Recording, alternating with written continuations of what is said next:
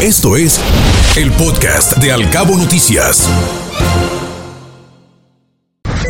Locales. Algunos problemas técnicos dificultaron el cobro del impuesto al saneamiento ambiental en Los Cabos. Se estima una recaudación mensual superior a los 10 millones de pesos por ese concepto. Así lo aseguró el director de ingresos, Miguel Ángel Cedeño y se agilizarán los trámites en desarrollo urbano con la digitalización de esa dependencia. En este año se concluirá este proceso que inició en el 2022, así lo mencionó el director de esa oficina, Francisco Campas Duarte. El 80% de las llamadas que se reciben en el 911 en Los Cabos no están relacionadas a emergencias. Es urgente hacer conciencia en el buen uso de este número. Así lo consideró el presidente ejecutivo del Consejo Coordinador, Julio Castillo y realizan hasta tres rescates al día los elementos de la Estación Naval de Búsqueda de Cabo San Lucas.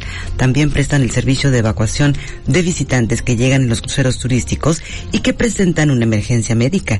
Así lo dieron a conocer integrantes de la segunda zona naval. Y en otros temas, el Club de Leones de los Cabos ha beneficiado a 600 personas en su primera jornada oftalmológica del año.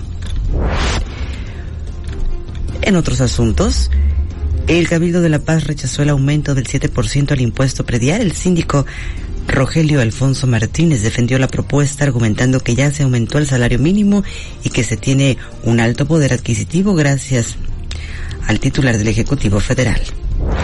Un hecho, la nivelación salarial para compensados y eventuales en esta quincena, dice el secretario general de la sección tercera del CENTE, Elmut Castillo, quien compartió que Administración y Finanzas de la SEP lo ha confirmado.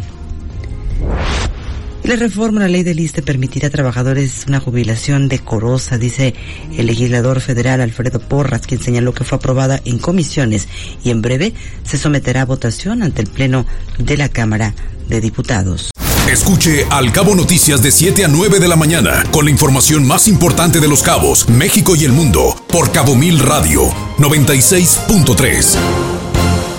Siempre contigo.